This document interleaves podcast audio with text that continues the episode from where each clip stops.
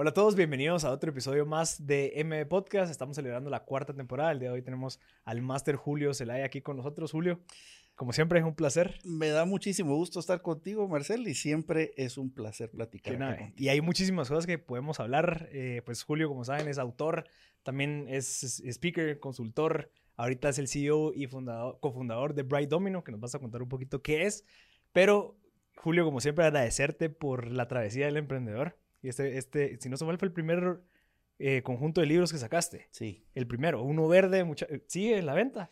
De hecho, la nueva edición es la que tenemos que ahora se convirtió en naranja. Ah, pero le pusimos así la travesía, el poder de emprender, porque es la nueva edición revisada. Eh, pero de verdad, Julio, yo, eran como cuatro o cinco libritos en una cajita, me recuerdo re bien. Me la regaló Erwin González, que si está escuchando, brother, me cambió la vida. Recuerdo que leí eso y ahí fue cuando se me ocurrió mi primera idea de negocio eh, me diste las bases para empezar a probar. ¿verdad? A los 23 años empecé y pues de, 23 ahorita a los 30, pues gracias a esa iniciativa que, que, tomé al, tener ese libro, pues cambiaron muchas cosas, pero si no hubiera sido por eso, tal vez no hubiera empezado tan temprano. ¿verdad? Así que gracias y qué bueno que lo seguís haciendo. Y más bien te agradezco que me lo contés, porque siempre que cuento la historia de mis emprendimientos, ese libro en particular fue un fracaso, bro. Ah, de verdad. o sea, pero fue, yo creo que no me lo compró, pero ni mi familia, fíjate. Así, entonces, eh, imagínate que yo había hipotecado mi casa para, para, para ese proyecto y era como el capital que le había puesto. Ya habíamos terminado de pagar la casa, me recuerdo, y, y hipotecarla para eso. Y fue un fracaso comercial terrible. Yo recuerdo que imprimí miles de miles de libros porque siempre tenía ese entusiasmo de, no, esto va a ser un éxito, ahí van a ver, y bueno, y la cosa es que no. Y se empezaron, imagínate, las bodegas se empezaron a perder los libros, porque eran miles de libros que estaban hasta teniendo moho. Y, y llegar al momento de decir, ok, perdí la casa. O sea, le metí a un proyecto que no funcionó. Pero me encanta que me lo contés porque sí ha pasado que tuvo un impacto diferente al que yo había visto. Porque al final sí, obviamente. escribe un libro con la idea que alguien lo lea. Claro. Y que alguien diga, mira, esto fue útil me sirvió de algo. Y eso me empezó a pasar mucho, porque te soy honesto, yo después ya pensé dos veces sacar el siguiente, decía, no, ¿qué voy a hacer? Y curiosamente la, la reimpresión de ese, que fue, la, fue mi primer bestseller. Pero ¿qué pasó? Ahí aprendí la lección. Claro. ¿Qué aprendiste? En principio, no costos fijos. Ok. o sea, algo que yo siempre recomiendo a cualquier emprendedor trata que tu negocio sea de costos variables, los menos costos fijos posibles. Aprendí que la competencia más importante de un emprendedor es mitigar los riesgos. De hecho, si miras cualquier negocio que tiene valor, ha mitigado sus riesgos. Eso es así de simple. ¿Por qué Amazon es tan valioso? Porque logró quitar el miedo que la gente comprara en línea. Así de simple. Construyó confianza. ¿Y qué hizo eh, Uber? Bueno, Uber cambió la forma de uno tener confianza de irse en cualquier, en cualquier carro. Bueno, Airbnb, que pudieras prestar tu casa para que viniera un extraño. Entonces aprendí a mitigar los riesgos. Aprendí que en efecto no es cierto eso de que a los emprendedores les encanta el riesgo. No, no es cierto. Lo detestamos. Pero la primera vez que uno se lanza, a veces uno cree en ese sobreoptimismo. Fíjate que hay un, hay, un, hay un estudio que me encantó, que hace un mentor que es Noam Wasserman. Noam Wasserman es profesor de emprendimiento de mm, Harvard. Y él hace un ejercicio interesantísimo. Vino y les, les pregunta a sus estudiantes, miren, hagan un plan de negocios. Súper. Todos le ponen una idea y les dice, ahora arriba, pone qué porcentaje de éxito crees que si pusieras ese negocio te iría bien.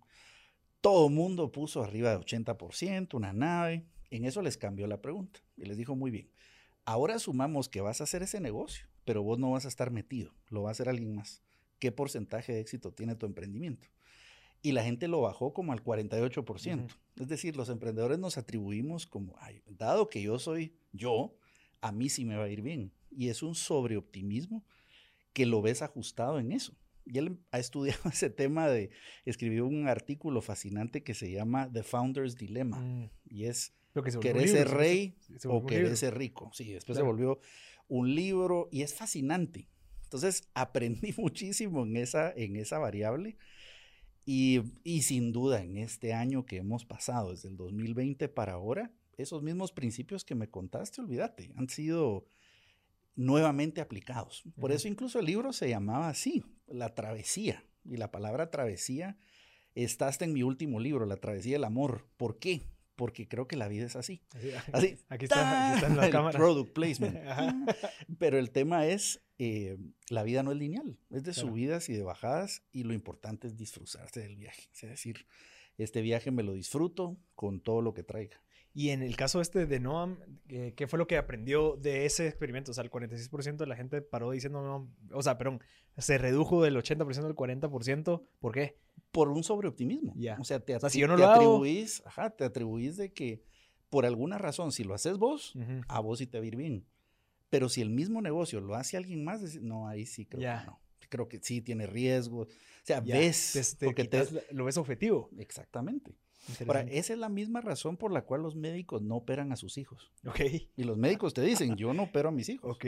Porque la variable emocional te cega. Ya. Y lo mismo pasa con los emprendedores. Te enamoras de la idea, sí. decís, no, esto es, o sea, velo de esta forma. Siempre pongo el ejemplo, siempre cuando uno presenta a sus hijos, uno se queda esperando como que le digan, qué belleza tus hijos, son, los más lindos del mundo, ¿verdad? Porque por supuesto que si te dijeran, mira, qué, eh, bueno que están sanos, ¿verdad? O sea, ah. con, salud lo tenés todo.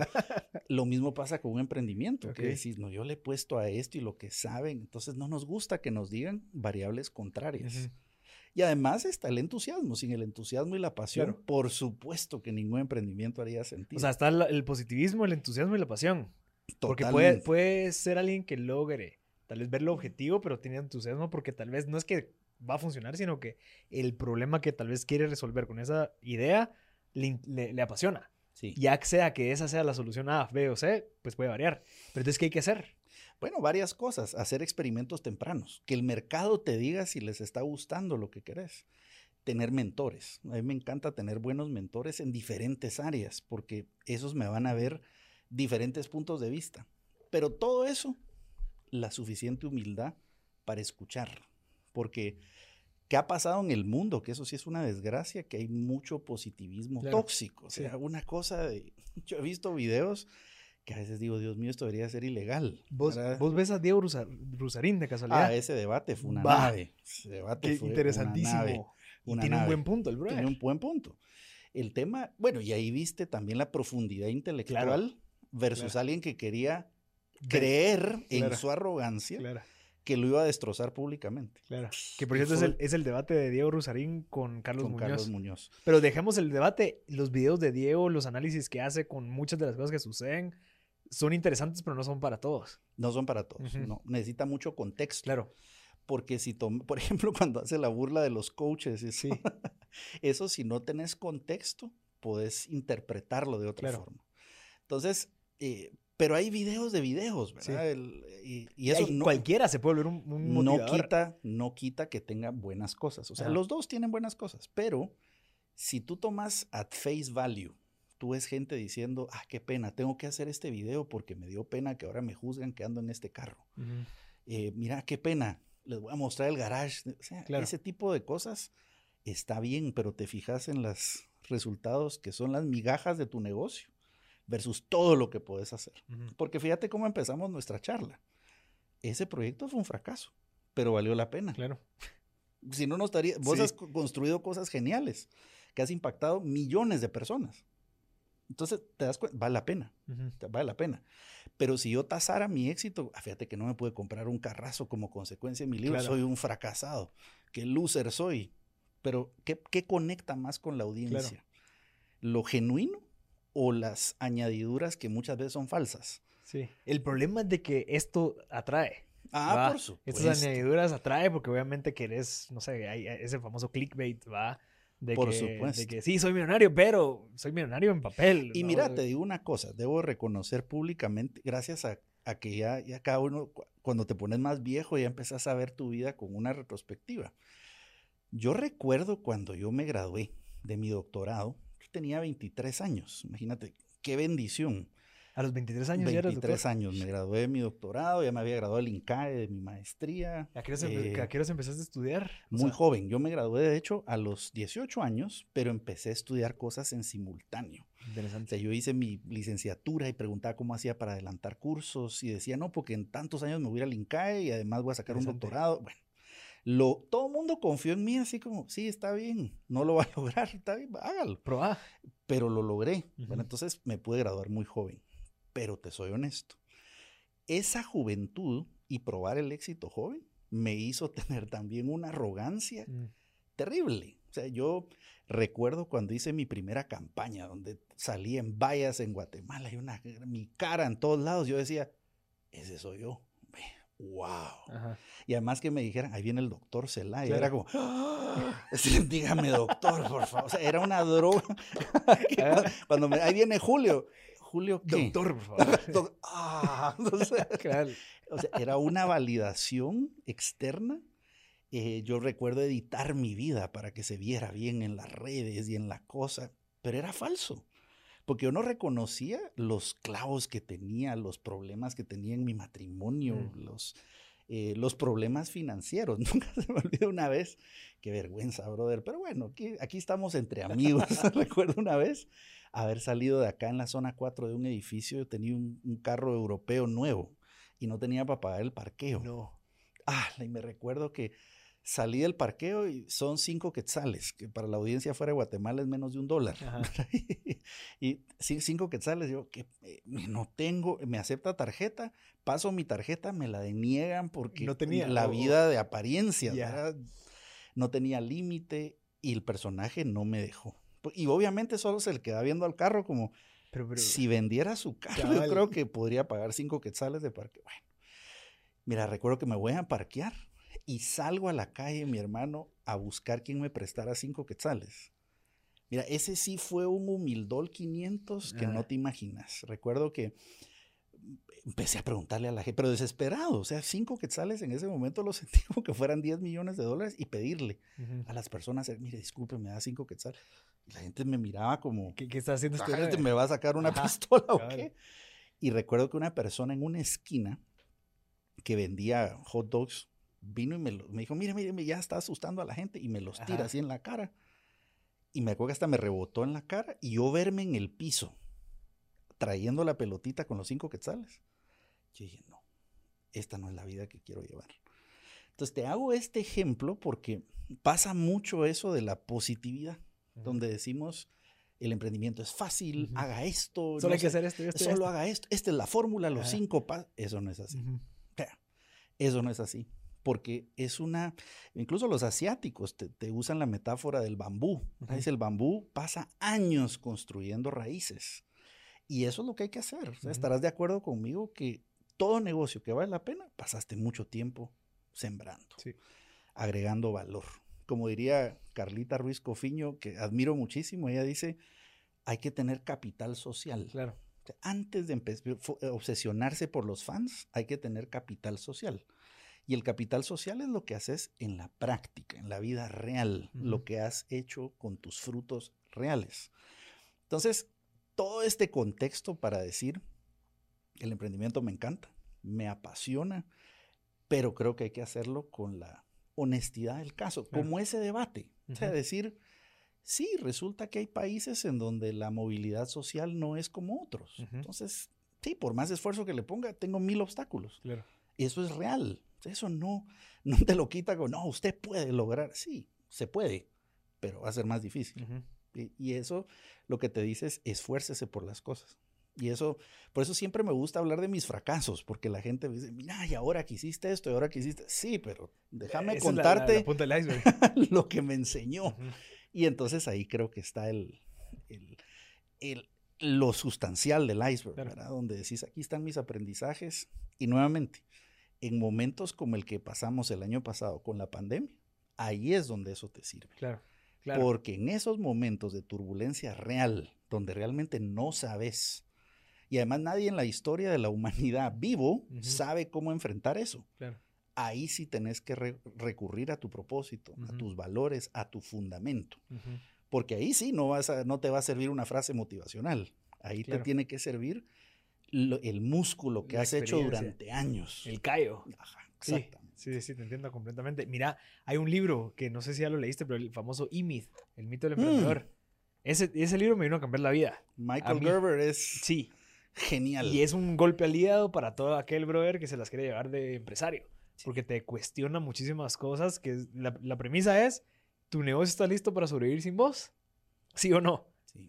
Eh, responde esas preguntas. No, no, no. A ver, no nada. Lo que más me gustó de ese libro son los tres roles del emprendedor. Entonces, necesitas al visionario, al comercial, necesitas al técnico o al experto y necesitas al manager, al administrador.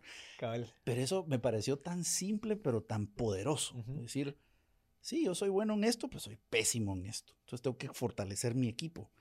Pero como emprendedores es algo tan básico como eso, brother. No te lo enseñan. No, pues. Si, no, el emprendedor es Superman y además es el que hace todo. No, no es cierto. Es un equipo. Es multicompetencial, es con socios, es con mentores. o sea, pero siempre tenés que tener los tres roles. Y, y, bueno, después empecé a leer a alguien como Tim Ferriss, que ese también me desgració mi vida. ¿Cuál? El de 4 Hour Week. El 4 Hour Work, eh, work Week. Work Week yo decía, ah, desgraciado, me arruina, pero me cambió la forma de que apalancate en terceros, que ese es el principio, ¿verdad? El principio de la física, dame una palanca más grande y puedo mover el mundo, buenísimo. Pero ¿cuál es tu palanca? O sea, ¿Cuál es la calidad de tus contactos, de, de tus recursos, de la tecnología? Y ese es el mundo en el que vivimos ahora. O sea, puedes hacer muchas cosas apalancándote de otros, pero no siempre estamos capacitados para hacerlo o pensamos que no se puede, porque ese es el otro tema, nuestros propios paradigmas. Imagínate con el ejercicio del teletrabajo. Muchas personas de empresas de tecnología rompieron ese paradigma porque nunca lo habían hecho. Yo llevaba años teletrabajando con mi equipo, yo no tenía oficinas de hace años. Desde que descubrí esa premisa, nosotros teníamos una oficina de casi mil metros cuadrados por supuesto, era el mejor monumento al ego de Julio Zelaya. ¿verdad? Yo decía, wow, tengo una oficina de mil metros cuadrados en Cayalá, qué nave. Pero después decía, pagamos eh, más, casi 100 mil quetzales de renta. Al mes. Al mes. Eh, y en gastos fijos y todo, ya fácilmente eran como 300, 400 mil quetzales de mantener la oficina. Solo de mantenimiento, solo de costo fijo. Entonces un día paré, porque me recuerdo que ya era la obsesión, ¿cómo hacemos para rentabilizar la oficina?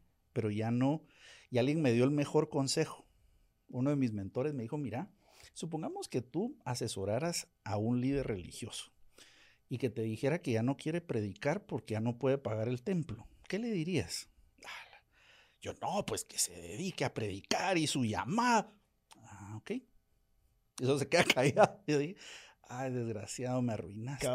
Porque me hiciste darme cuenta que ese líder soy yo. Claro. Entonces, Em, ¿Qué empezó a pasar nuevamente? Nuevamente, el teletrabajo, rompes tus propios paradigmas. El día en que dijimos, no saben qué, vamos a cambiar el modelo de negocio. Ahora, ¿qué crees que me hizo cambiar mi modelo de negocio? Ese mentor que me cambió el chip y todo. No. Que yo todavía en mi arrogancia dije, no, vamos a armar la empresa ahora en Estados Unidos. Y me voy a ir a Estados Unidos y vamos a crear el emporio más grande y no me sale la visa. Sí, me contaste. Ah, la brother. Entonces, ahí tuve que desprenderme de las cosas. Y ahí empecé a romper mis propios paradigmas. Es decir, bueno, no necesitamos oficina. Lo que ya estábamos facturando se sigue generando de otra forma. Claro. Solo que ahora es para utilidad. Qué rico. O sea, ya no hay que ir a pagar la renta, sino que ya se puede usar en otras cosas. Pero eso mismo le pasó a empresas ahora, que empezaron a decir, sí funciona, sí se puede, y aquí viene el principio. No es lo mismo poder cambiar que tener que cambiar. Okay. Y eso fue lo que yo aprendí el año pasado. Y muchas empresas aprendieron. No es lo mismo poder cambiar a tener que. ¿Qué pasó con muchas empresas, incluyéndome? El tema digital. El tema digital ya venía, ya lo sabíamos, venía, pero mis competencias ahora en temas digitales no son las, de, las del febrero del año pasado. Porque para hacerte esta historia, como este es un update, ¿verdad? Como que estuviéramos platicando en la sala de la casa em, y haciéndole alusión a tu empresa eh, en un buen barbecue, ¿verdad? Ahí. Entonces, em, Yo recuerdo el 12 de marzo, brother, porque lo recuerdo como si fuera ayer. Eh, mi negocio, viento en popa, teníamos literal cientos de eventos en varios países. Yo feliz porque le decía a mi equipo, miren, estamos hechos. O sea, ahora sí ya somos una empresa global, con clientes en todos lados, nave. La variable que yo veía era la inestabilidad política. Yo decía, bueno, si está bajo un país, no hay clavo porque tenemos otros. Bueno, resulta que sí, mi profesor de estrategia nunca me puso la variable pandemia en el FODA, ¿verdad? La amenaza. Ahora ya lo aprendí. Entonces recuerdo el 12 de marzo. en el pestel debería haber algo de, de y pandemia. Y pandemia. Y pandemia.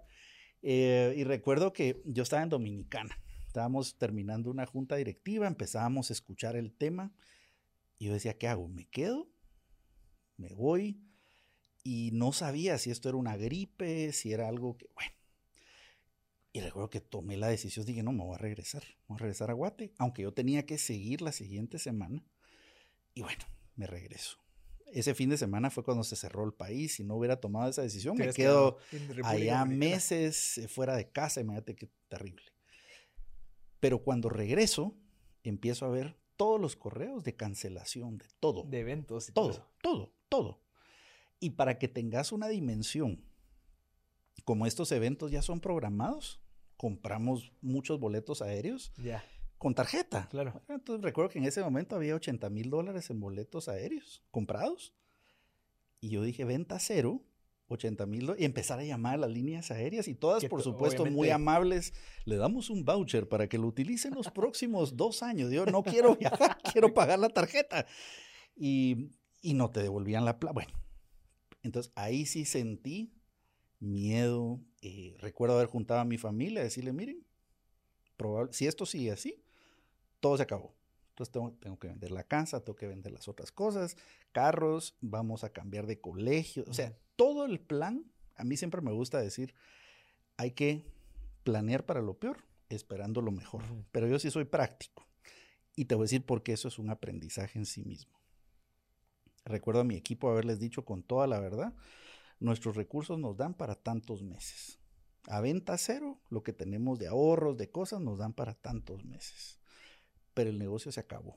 Les dije, nunca va a ser igual. Entonces, no, hombre, Julio, hay que ser optimista. No, se acabó. Y entonces los eventos presenciales no van a regresar en el corto plazo, por lo menos en tres años.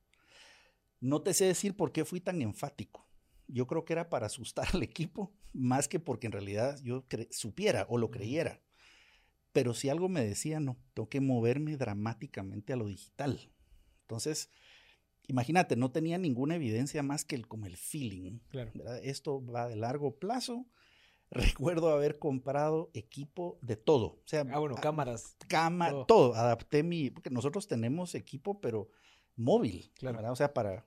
Y además no era de todos los días. Dije, no, aquí tengo que armar, o sea, mi casa, un cuarto lo armé como un estudio profesional y luces y cosas y, y a invertir. Esa fue otra cosa. Es decir, bueno, invierto a esto y si no, ¿qué hago? Y vos que te dedicas a esto, sabes que cuánto cuesta eso, cuánto cuesta un microfonito, una cámara, un lente, esas lucecitas, cuánto cuesta cada una, ¿verdad? O sea, la gente que está viendo esto, este podcast cuesta dinero. Apoya a este hombre porque invierte en ti. Eh, eh, es mucha plata, pero miles de dólares, miles, miles de dólares. Entonces, por eso yo aprecio a la gente como tú que hace contenido porque yo sé lo que cuesta. Sé lo que cuesta la cámara, el micrófono y, eso no es fácil. Pero la gente dice, ah, qué chilero, el contenido es gratuito. No, no es gratuito. Este hombre está pagando por eso para que sea gratis para ti. Entonces, bueno, armamos las cosas y empecé a contratar otro perfil de gente. O sea, que yo no sé ni rosca de cómo hacer videos y esto y streaming y cosas, lo voy a aprender. Eh, y todo se volvió digital. Le dije, nos tenemos que volver expertos en lo que hacemos en lo digital. Entonces vamos a aprender de nuevas plataformas, de esto y de esto. Ya hacíamos cosas digitales, pero de vender, digamos, 30% de eso digital a decir ahora es el 100%, pues era otro mundo. O sea, cómo pautar, cómo hacer streamings, cómo hacer para cobrar, cómo, y cobrar para que fuera negocio. Claro no como que fuera un side business de, ah, vendí un par de libros. No, ahora tenía que ser el negocio que le mantuviera a la gente. Y bueno, y ser muy transparente. O le decía a la gente, miren, así vamos, esto es lo que hacemos. Y me sorprendió mucho lo que siempre he sabido. La transparencia siempre es importante. O sea, yo nunca me vine como el Superman que, no, que lo sabía todo, sino que al equipo les dije, esto es lo que sé, esto es lo que no sé. Esto es lo que voy a hacer, voy a renegociar estas deudas, estas cosas. Muy transparente. Y ese tema de quemar las naves.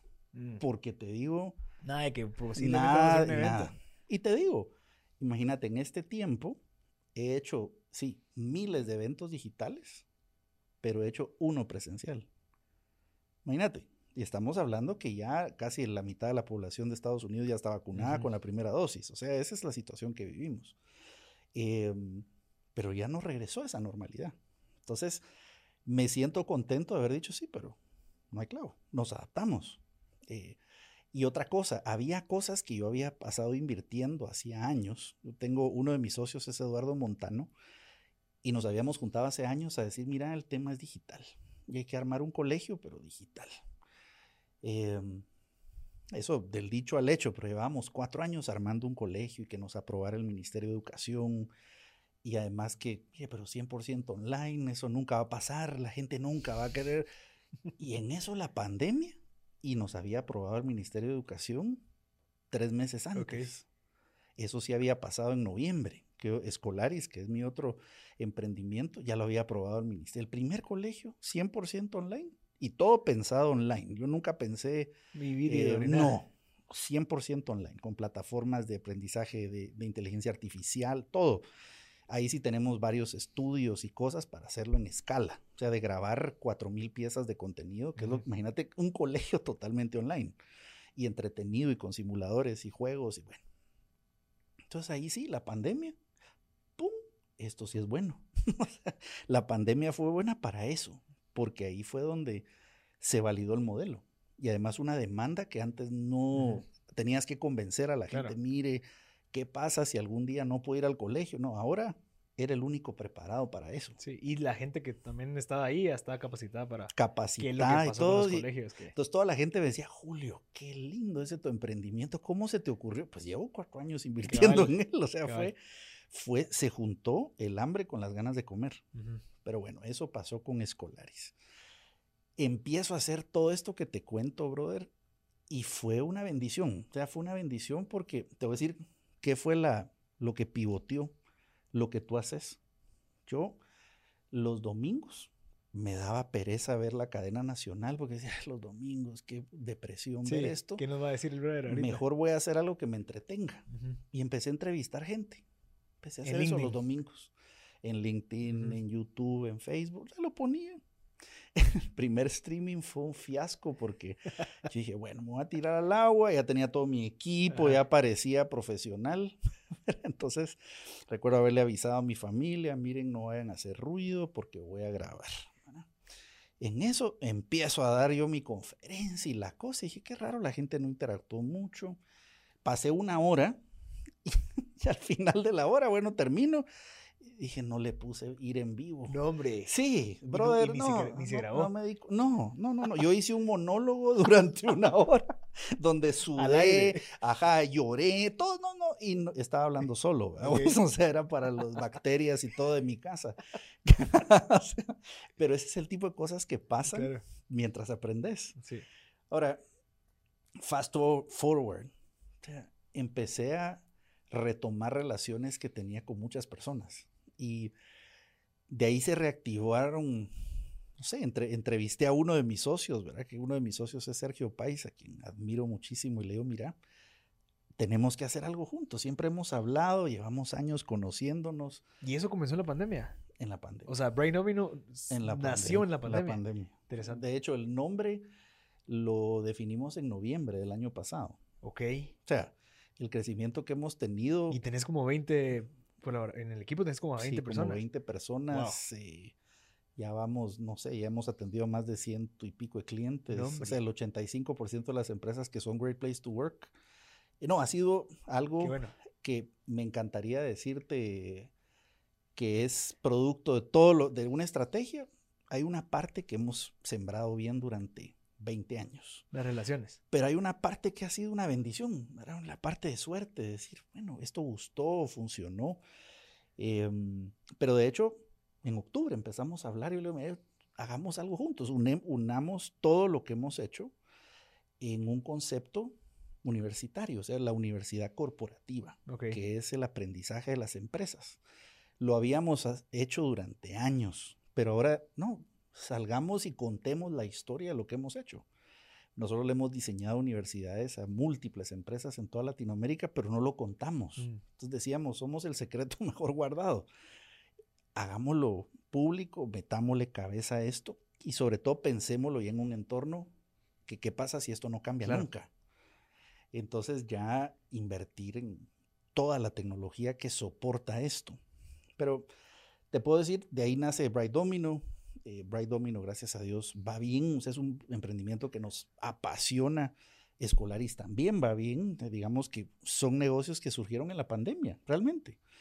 Pero ¿cuáles son mis lecciones aprendidas? Uno, tener un propósito claro. Em, yo siempre tú me hacías el otro día la pregunta de cuál es tu propósito, o sea, ¿para qué te levantas en las mañanas? Y yo siempre decía, yo me levanto para despertar el poder de las personas. Siempre, yo lo decía de esa forma, lo decía para que la gente sea una mejor versión. Ese es el propósito con el que he vivido durante toda mi vida. Entonces, lo primero, tener un propósito. Si yo no tuviera ese propósito, en la pandemia se acaba todo, porque se acabó lo que hacía pero no mi propósito. Claro, ¿el qué? El qué.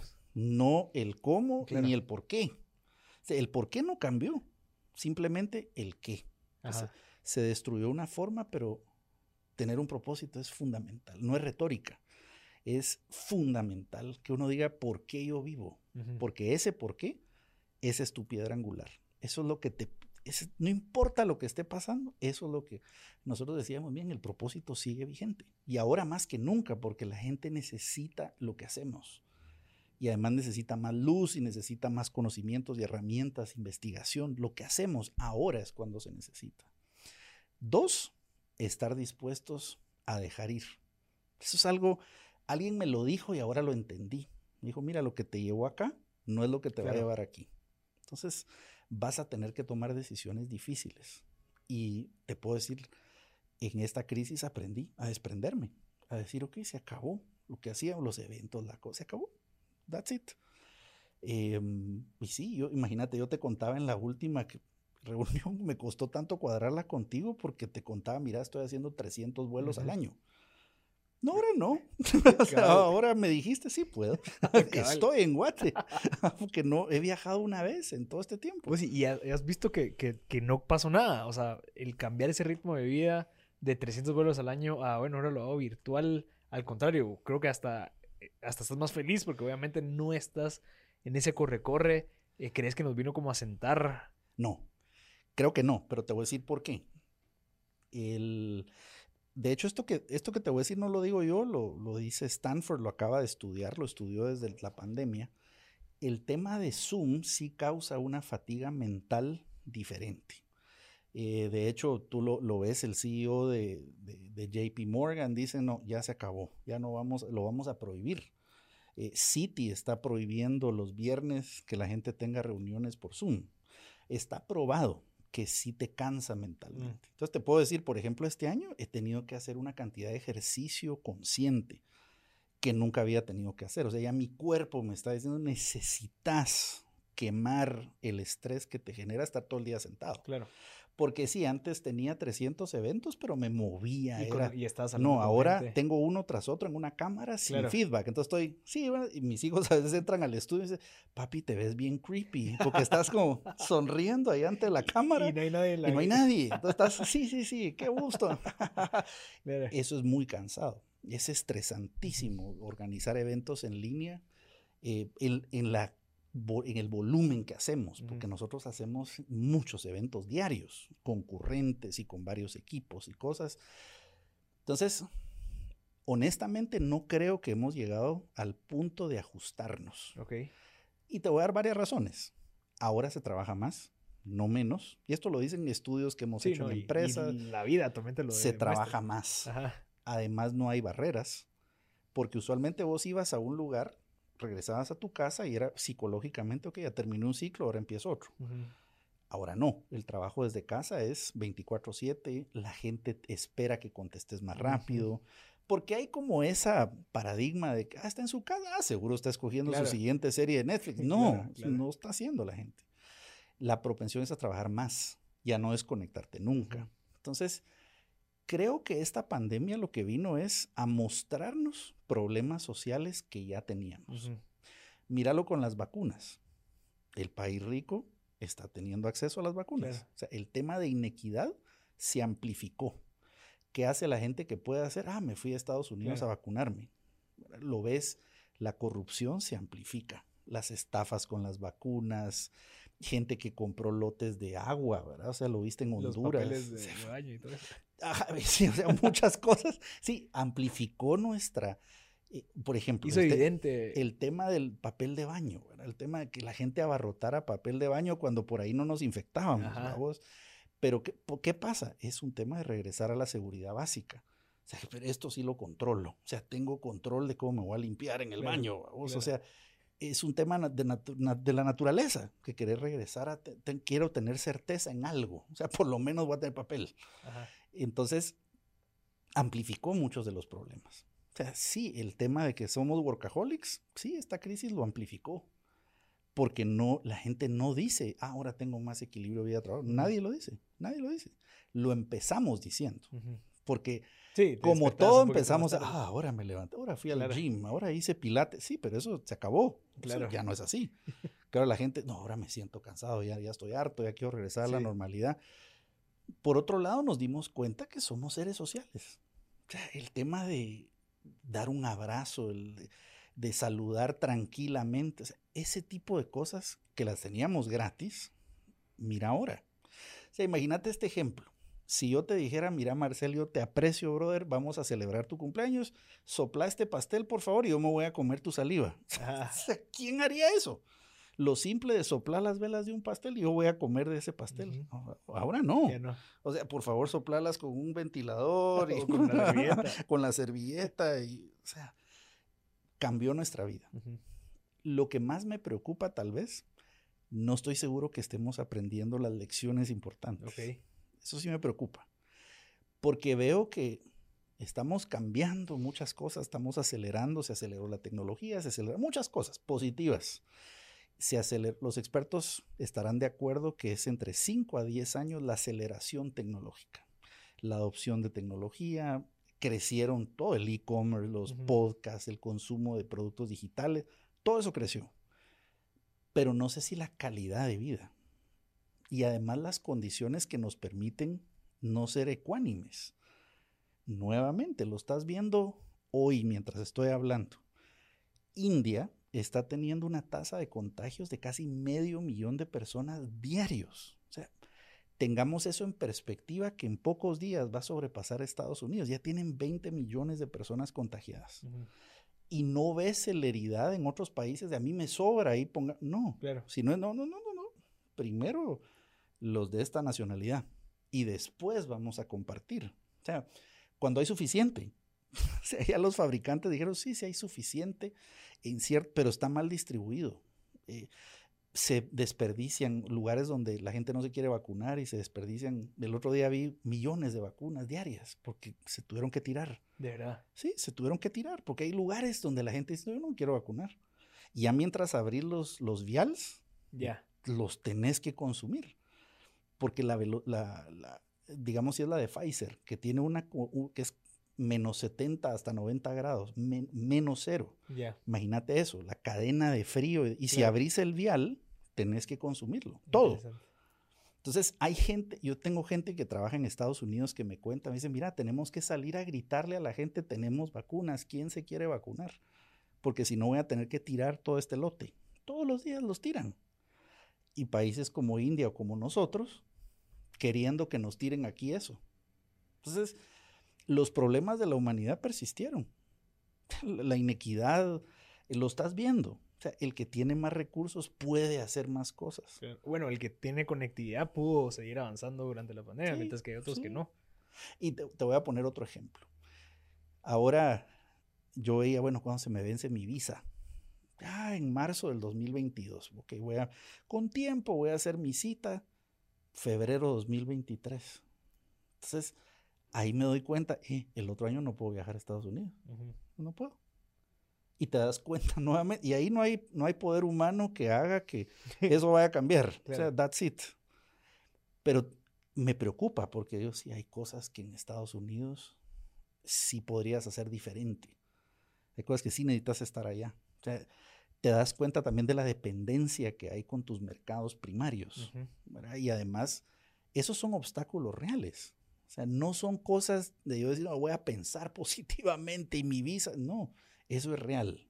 puedo tener contingencias serias.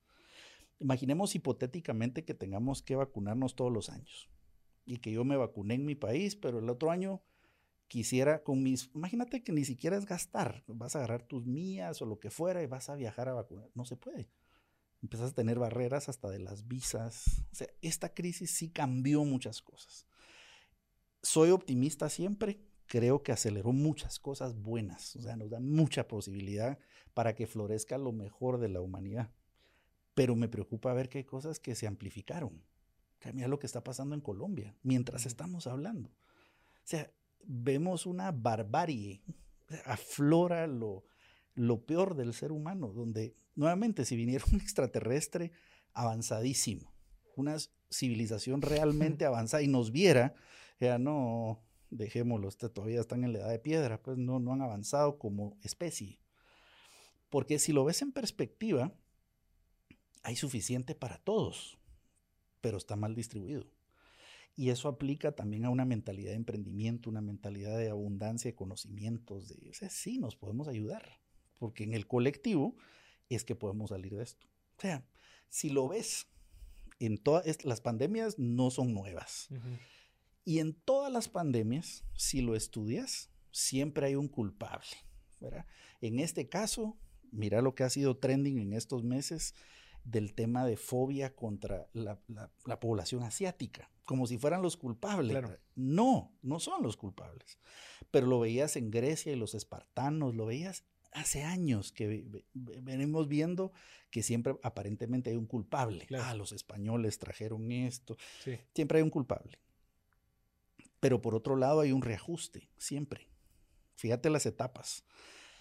Hay una, el periodo de miedo, la gente se vuelve más religiosa, más espiritual, contemplación. Eso se ha visto en toda la historia, no es ahora. Pero cuando se acaba la pandemia, empieza la barbarie, porque la gente se libera. Por eso incluso decía, no, ¿cuándo viene la orgía del fin de la pandemia? Sí, se hacían orgías y todo en el pasado, porque era como la liberación, el deseo de contacto, el ahora sí.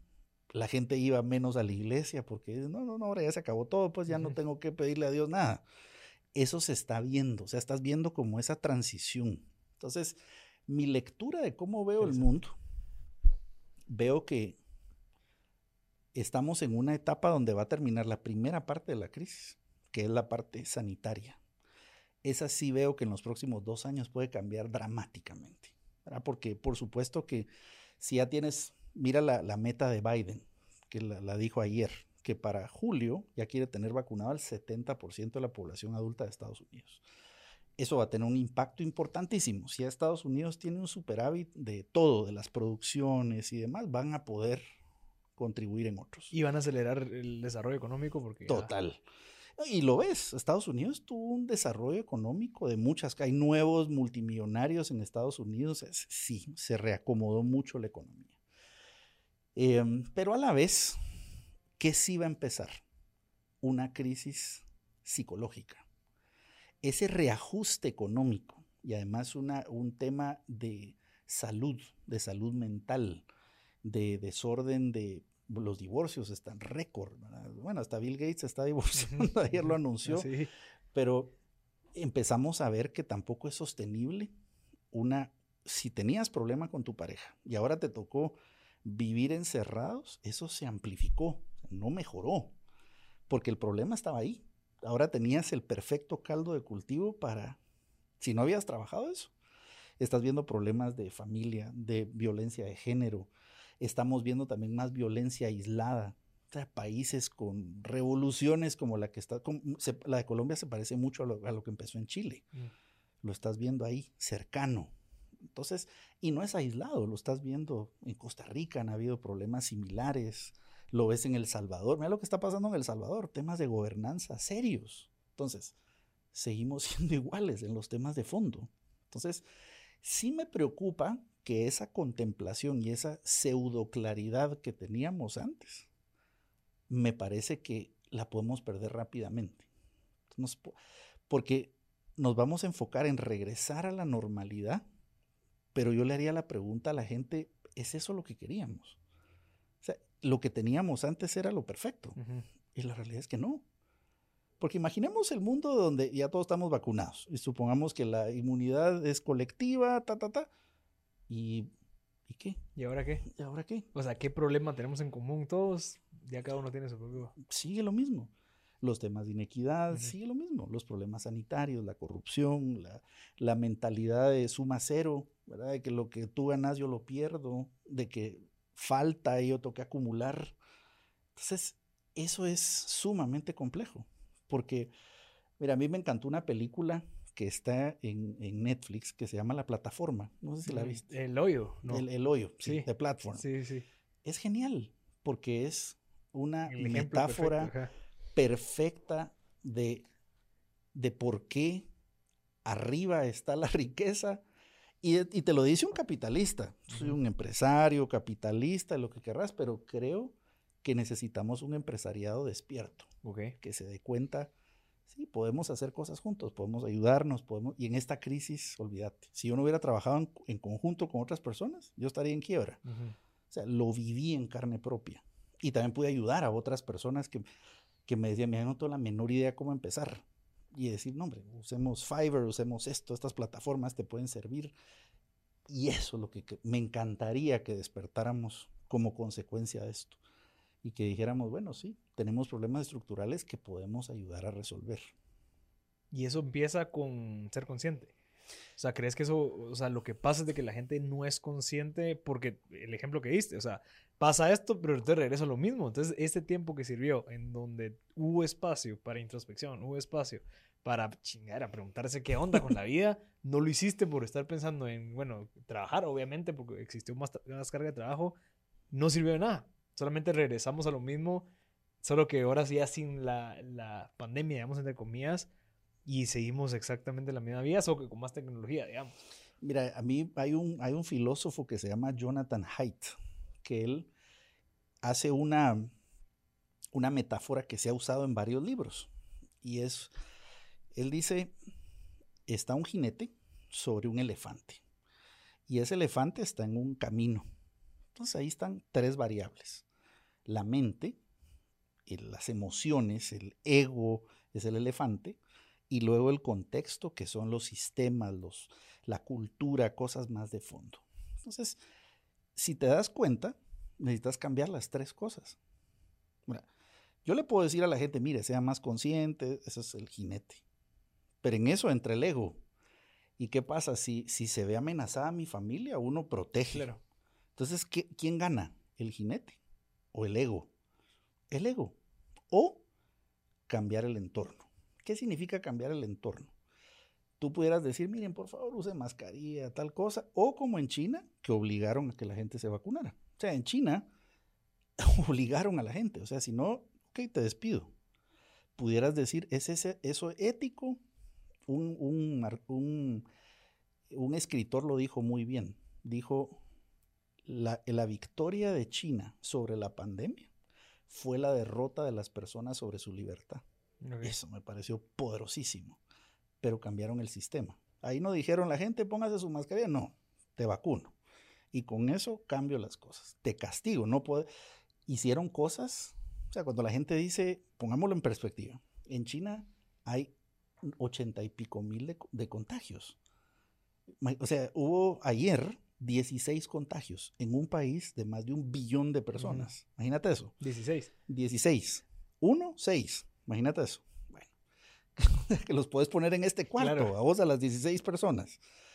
Mientras que en India tenés 500 mil personas diarias. Mírate ese contexto. Ahora, ¿qué hizo China nuevamente? ¿Le habló a la gente? No. Le habló, miren, por favor, a las emociones, el ego, las nacionalidades, los chinos, vamos a... No, cambiaron el sistema. Entonces el sistema era, le echaban llave a las casas para que la gente no saliera. Por eso te digo, la ganancia de la pandemia fue la pérdida de la libertad. Pero lo dominaron. Entonces, no estoy arguyendo que necesitamos el auto, lo dictatorial, la tiranía, No. Lo que estoy diciendo es que hay que cambiar el sistema. Porque, ¿qué pasa? Hay cosas que necesitan una reforma del sistema para que las cosas funcionen. ¿Por qué cuando yo voy a Estados Unidos, yo latino, manejo diferente a cuando yo latino estoy en Guate? Es el mismo carro, la misma, pero ¿por qué allá me transformo? Porque el sistema es diferente. allá sí veo, ¿a cuánto es el speed limit de aquí? Ustedes les pregunto a todos, y les encargo y pones cruise control y todo porque tenés el terror. y no me fregues. no me fregues, no vayan a llamar, el speaker y todo. Eh, ah, voy a contestar el WhatsApp y te parqueas. O sea, ¿por qué lo haces? La misma persona. No es el jinete, no es el ego y las emociones, es el sistema. Hay un sistema de consecuencias. Entonces, ¿qué estás viendo en nuestros países? El sistema está podrido. Claro. El sistema está podrido. Ahora, ¿qué está pasando en países como El Salvador? Un reto complejo. Si nos vamos a la historia, los primeros años de una dictadura son maravillosos. Todas las historias de la dictadura, lo ves en Pinochet, lo ves con Trujillo, lo ves con Ubico, son maravillosos. Hay crecimiento económico, social, la gente está feliz, la aprobación, pero en eso se desploma, porque no es sostenible. Claro. No es sostenible. Entonces, lo que sí es que puedes hacer reforma, porque ¿qué pasa con la... Y no estoy, no estoy hablando que necesitamos que el gobierno, no, no, me refiero a reforma de cambiar los sistemas. Si tú quieres, por ejemplo, cambiar tu empresa, ¿qué haces? Tenés una junta directiva profesional, rendís cuentas, tenés auditoría, eso es cambiar el sistema pues no la gente pudiera pensar, está diciendo que el gobierno lo cambie. No, no estoy diciendo eso. Hay que cambiar los sistemas, ponernos controles porque ya sabemos que el ser humano, si lo dejas libre, pela cables. Es simple. lo ves incluso hasta con la gente ya vacunada. Está pelando cables. como si, ah, ya me vacuné, ya puedo hacer lo que sea. No, porque dejas, regresas al jinete. Claro. Entonces, ¿qué sí creo? sí tenemos que hacernos preguntas más complejas. Em, mira qué hizo, por ejemplo, Europa. Simplemente con decir, ok, a partir de tal año son prohibidos los carros de petróleo. Eso es cambiar el sistema. Entonces, ¿qué hizo? Sí, la innovación hacia la energía limpia y todo el rollo. Pero ese es un cambio en el sistema. Y eso sí creo que tenemos que tener. Y ahí sí, con Diego Rosarín, concuerdo en algo que él dice tenemos que pensar más. Claro. Y ver los problemas. Parar y pensar los problemas grandes, los riesgos existenciales. Y eso, ese, es, eso sí se lo recomiendo a la audiencia. la Universidad de, Cambridge ha hecho, tiene un instituto justo que se llama de riesgos existenciales.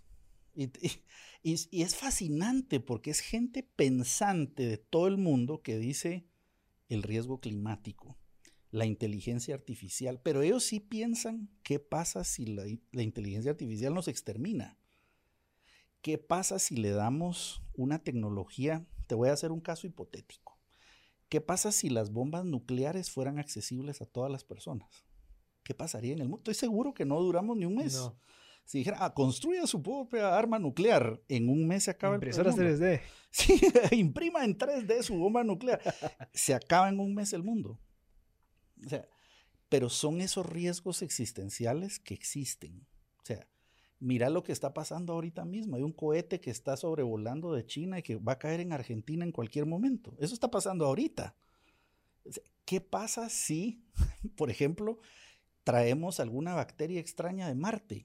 Lo que estoy diciendo no es, o sea, los protocolos de desinfección, de ahí es donde existe el, lo bio eh, aeroespacial o sea, de protocolos de desinfección de ida y de venida para que no haya contaminación recíproca, que yo contagie a Marte o que Marte me... Y lo que estoy diciendo, pudieran decir, si ahora está sintonizando, ¿qué fumaron antes de estar hablando de ese cafecito? ese cafecito venía cargado de cannabis. Ahora, sí, está, vean todo el contexto de lo que estábamos hablando, para que no piensen que estamos fumando mota aquí. Pero el tema es que si hay cosas más serias. Claro. Eh, y, y, creo que quienes tenemos la posibilidad de informarnos, de los, las personas que ven este tipo de podcast, es gente que tiene la posibilidad de educarse, que no es para todos. O sea, el que vio este podcast completo yo sé que le estoy hablando a cierto tipo de líderes. Y esos son los líderes que tenemos que parar y pensar más. Y decir, ok, si todo el mundo está en piloto automático, pero yo sí puedo parar y decir qué podemos hacer para cambiar los sistemas. ¿Qué puedo cambiar del sistema educativo? ¿Qué puedo cambiar del sistema de salud? Y además, en donde yo tengo influencia. Porque, por ejemplo, yo, a mí me apasiona la educación, decidí cambiarla. ¿Cómo estoy cambiando el sistema? Bueno, proponiendo algo diferente. O sea, estoy emprendiendo en eso, retando la educación universitaria tradicional, estoy retando la educación eh, de colegio tradicional y, es, y mi sueño es cambiar algo del sistema, o sea, democratizar la buena educación. Esa es mi misión en la educación. Y que todos tengan acceso a buena educación. Em, ¿Qué tuve que hacer? Cosas diferentes hasta grabar comunicadores profesionales para que dieran clases. Para que, ok, hay buenos profesores, pero no necesariamente son buenos dando clases. Entonces ellos pueden ser los autores, pero pongamos un comunicador profesional. Nadie había hecho una cosa así. Para mí era obvio, pero lo pensaba desde el punto de vista de, bueno, yo como consumidor de la, de la educación, quiero algo que sea entretenido, diferente. Entonces, esa es mi arena. Claro. Pero, ¿cuál es la tuya. Pero aquí le hablo a la vos, vos tenés el recurso más valioso que es el tiempo. Que creo que esa es una de las cosas a las cuales todos aspiramos, a tener el tiempo para dedicarle a eso como vos lo hiciste, que ah, bueno, ya tengo mis empresas, le puedo dedicar el tiempo a resolver el tema de la educación. ¿Qué crees que la gente que no tiene el tiempo y que tal vez está trabajando en algún lugar porque tiene que trabajar y el poco tiempo que le queda prefiere pasarlo con la familia, entonces nunca, de cierta manera, tiene el espacio para poder mejorar el sistema? Pero fíjate que te diría que lo que nos hace iguales es el tiempo. Todos tenemos las mismas 24 horas. Pensalo. Bill Gates, Elon Musk, tienen las mismas 24 horas que vos y que yo. Ahora, ¿qué hacen diferente? Bueno, porque delegan más las cosas que no agregan valor. Tienen más recursos en los cuales apalancarse. Entonces, el tiempo es, el, es la variable que todos tenemos igual. Y te digo, yo no era que estuviera, ¿cómo decirte? Viendo qué hacer. Ajá, viendo qué hacer, a ver en qué me entretengo, porque no, ni tampoco nadie en el mundo está así. Todos estamos ocupados. El tema es que tu ocupación no te coloque como la canción de Pink Floyd que dice cómodamente adormecidos. Ok. Porque eso es lo peligroso. Cuando estamos entretenidos y cómodamente ¿Cómo se llama la canción esa? Comfortably numb. Ok. Comfortably numb. de Pink Floyd confortablemente adormecidos. Y la canción me parece poderosa porque te dice, estás dormido, pero estás entretenido. Entonces, si yo estoy en un empleo, yo puedo cambiar ese empleo. Puedo hacer que esa empresa se transforme. Te voy a dar un ejemplo para que veas que no necesariamente es desde el empresariado. Vino una persona que era la persona encargada de marketing de Clorox. Okay. Y aquí menciono la marca porque es relevante. Y ella viene y renuncia. Dice, yo no puedo estar en una empresa que contamine el medio ambiente. Me di cuenta, no puedo estar. El CEO de Clorox muy sabiamente le dice, mira, no te vayas. Si te apasiona en realidad esto, ayúdame a resolverlo en toda la compañía. Resolverlo. Te doy los recursos, te, apadrino. ¿Qué propones? Pero no te vayas. Bueno, ella toma el reto, y funda una división que se llama Greenworks de Clorox, que por cierto es la división más rentable hoy de la compañía. O sea, resolvió el sistema, pero dentro de la compañía. Mm. Es decir, ya conoces que mi definición, para mí el emprendimiento es un estilo de vida. Para mí el emprendimiento es una forma de ver el mundo, es un mindset. Entonces yo creo que hay gente que tiene empresa que no es emprendedor y hay gente que es emprendedor que no tiene empresa. Entonces, hay gente que yo veo en el gobierno, que no, yo voy a cambiar esto, y cambia, cambia cosas. Cambia en el sistema, la forma de hacer los presupuestos. Uno puede cambiar en donde está. Y creo que es uno cuando, cuando estás en ese lugar, decir, ¿por qué estoy aquí? ¿Qué tengo que cambiar aquí? ¿Qué puedo mejorar? ¿Qué puedo resolver? Y parar. Porque mira, el cerebro es el órgano que más consume energía. Y el cerebro pasa el 85% del tiempo en piloto automático.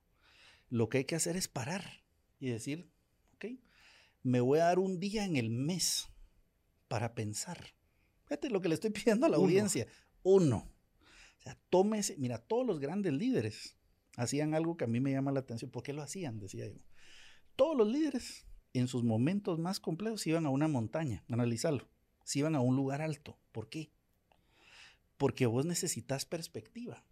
Cuando vos estás en un viaje, en una montaña, cuando ves en perspectiva, ¿por qué uno se va a un volcán? Cuando estás en un volcán, uno mira en perspectiva. Y dice, pues, mis problemas que me preocupan, no es nada. O sea, ves en perspectiva. Pero los líderes también necesitamos ir a la playa, porque en la playa te descalzas y tocas la arena. O sea, Gandhi cuando quería cambiar India, ¿qué fue lo que le dijo a su mentor? Que su mentor le dijo, mira, yo vengo preparado de Inglaterra, estudié. Y él le dijo, sí, súper. Andate seis meses en tren a recorrer India y después miras qué haces. Esa es la disciplina de la playa. Claro. Toca la realidad.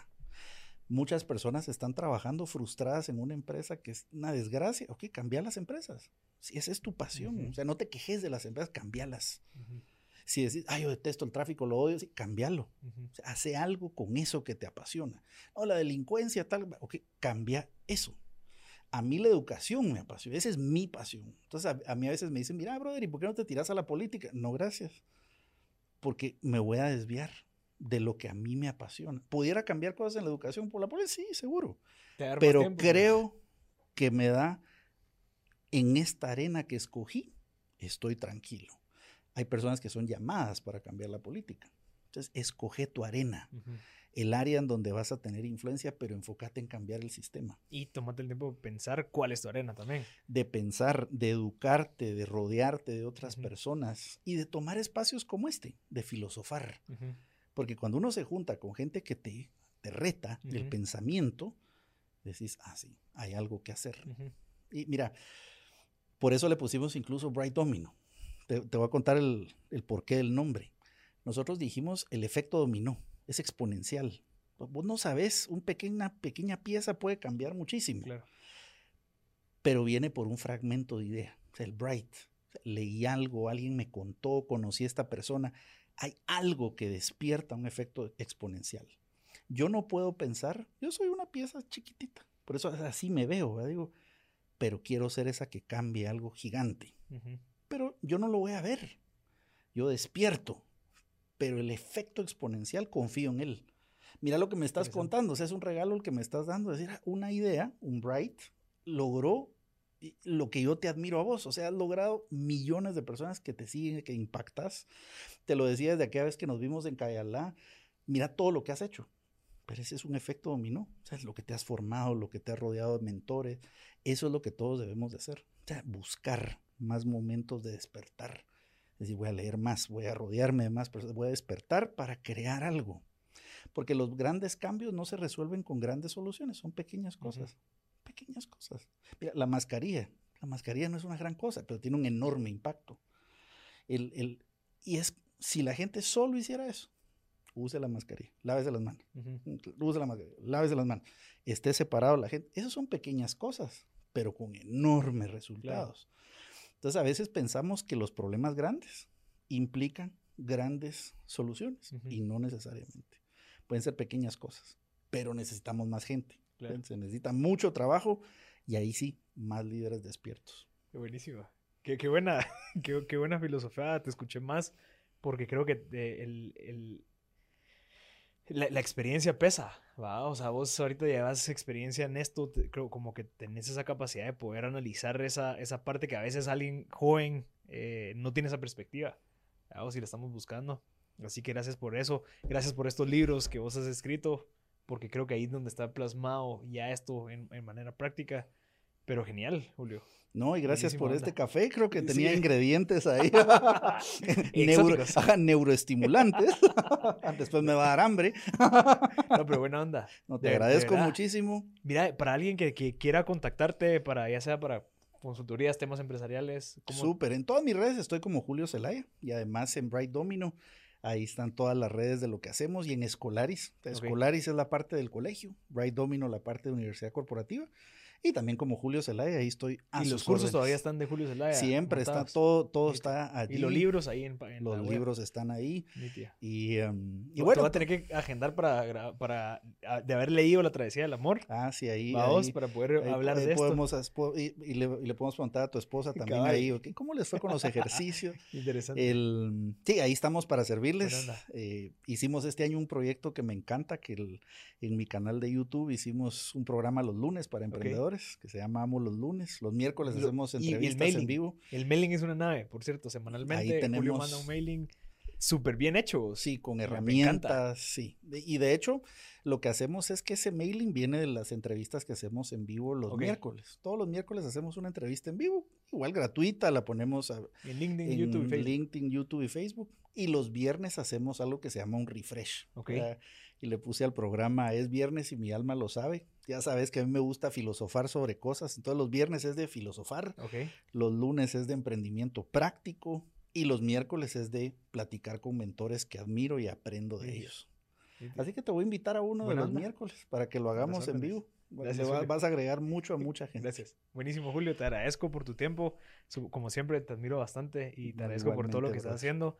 Gracias a toda la gente que logró ver esto al final. Espero que realmente tomen el tiempo de pensar, encontrar esa arena y ver y, identificar su propósito. Yo soy Marcel Barscut. Este fue otro episodio de M Podcast y nos vemos en la próxima. Something is cooking. Barbecue Media.